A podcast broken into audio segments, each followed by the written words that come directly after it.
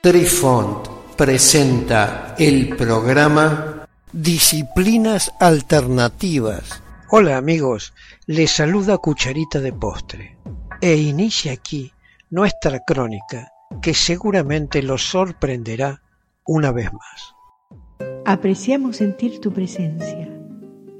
Comunícate con nosotros. Hazlo, Hazlo. vía Twitter en arroba trifón-media. Hola, soy Besitos de Sol. En el programa de hoy escucharemos Método de los dados para consultar el I Ching. Para comprender la forma en que se debe disponer el campo sobre el que rodarán los dados, por favor escuche el podcast número 191 titulado Preparando el campo de dados. Método de un dado de ocho caras. Historia de este dado. El juego de dados es una de las actividades más antiguas de la humanidad. Los dados en particular han llamado la atención de los estudiosos. Un estudio reciente revela que los dados verdaderamente equilibrados no existieron hasta el Renacimiento. Es difícil pensar cómo la gente anterior a él veía la equidad de sus juegos, pero los dados en sí tienen una historia larga y fascinante. En las Américas precoloniales, los dados eran típicamente de dos caras, pintadas en cada una de esos lados. Según los arqueólogos Warren de Boer y Bárbara Borhais, los nativos de América del Norte y Mesoamérica construyeron dados de una amplia variedad de materiales, con huesos de fruta, conchas, o dientes o incluso cañas o palos partidos.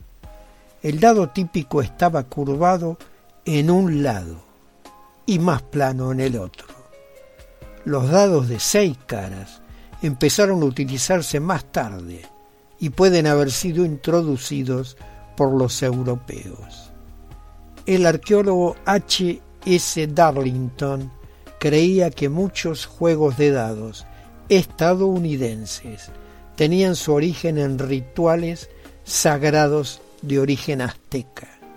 Como parte del proceso de corrección de su calendario para cosas como años bisiestos, los sacerdotes participaban en un juego de azar para ver si podían invocar fuego en el cuerpo de una víctima sacrificada. Los palos utilizados para contar las semanas del calendario, se abrigaban y arrojaban como parte del ritual.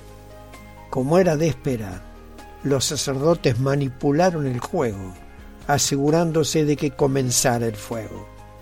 El simbolismo del sol y los palos, que se encuentran en muchos juegos de dados estadounidenses precoloniales, sugieren que los juegos pueden haber comenzado con ese ritual de aquellos dados ancestrales surgieron en nuestros días los denominados dados de juego de rol, donde se utiliza muy a menudo un dado de ocho caras. Battlestar Galactica, este juego de mesa, utiliza un solo dado de ocho para todo, desde batallas espaciales hasta exploradores discursos y demás. Hay formas de mitigar los resultados usando cartas y algunos poderes especiales que suman, restan o permiten repeticiones. World of Warcraft. El juego de mesa utiliza muchos dados de ocho caras. Son los únicos dados del juego y pueden lanzar puñetazos más adelante. Lados de un dado de ocho caras. Existen dos diagramas típicos para un dado de ocho caras. El dado piramidal de ocho caras. Cada cara es triangular y el dado se asemeja a dos pirámides cuadradas unidas base a base. Por lo general, las sumas de las caras opuestas es 9 y el dado hexagonal de 8 caras. Estos dados se pueden utilizar para la adivinación y el uso de dados para tal propósito se llama cleromancia.